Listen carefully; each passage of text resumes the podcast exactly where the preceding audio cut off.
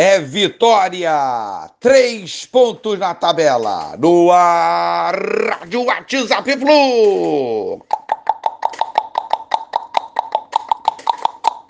Bom dia, galera. Aça Tricolor, 5 de junho de 2023. Vamos direto aqui às manchetes tricolores vitoriosas dos jornais dessa segunda-feira. Tricolor faz as pazes com a vitória. Flusão é guerreiro. Flu quebra jejum, 2 a 1 no Red Bull. Reencontro com a vitória.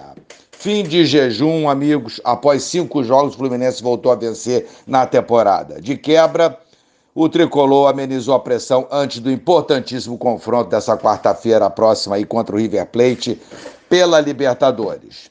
O jogo começou com estilos de, de, de jogo muito parecidos. Bragantino metendo uma pressão no Fluminense, buscando é, ter a maior posse de bola.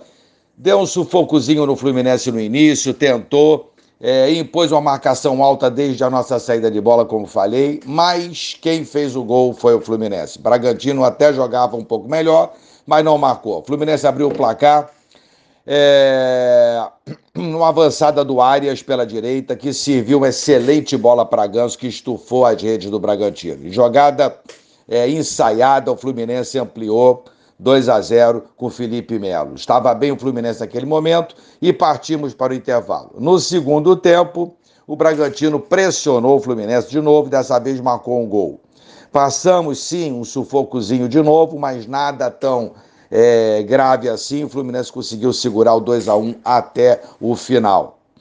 É, resultado ótimo contra um ótimo time, um adversário que tenho certeza absoluta vai tirar muito ponto de favoritos aí ao título do Campeonato Brasileiro. E o Bragantino é um time forte. Então, três pontos importantes. Faltou o gol do Cano, é verdade. Nossos jogadores o procuraram o jogo todo. Cano perdeu um gol, né? Acho que está um pouco ansioso pra, pela volta de marcar um gol, né? É mas não quebrou o jejum ontem. Mas isso aí acontecerá em breve ao seu tempo e nós contaremos de volta é, com os gols do Cano. Flusão está em quinto lugar. Torcemos hoje para o Flamengo não vencer o Vasco para mantermos essa posição.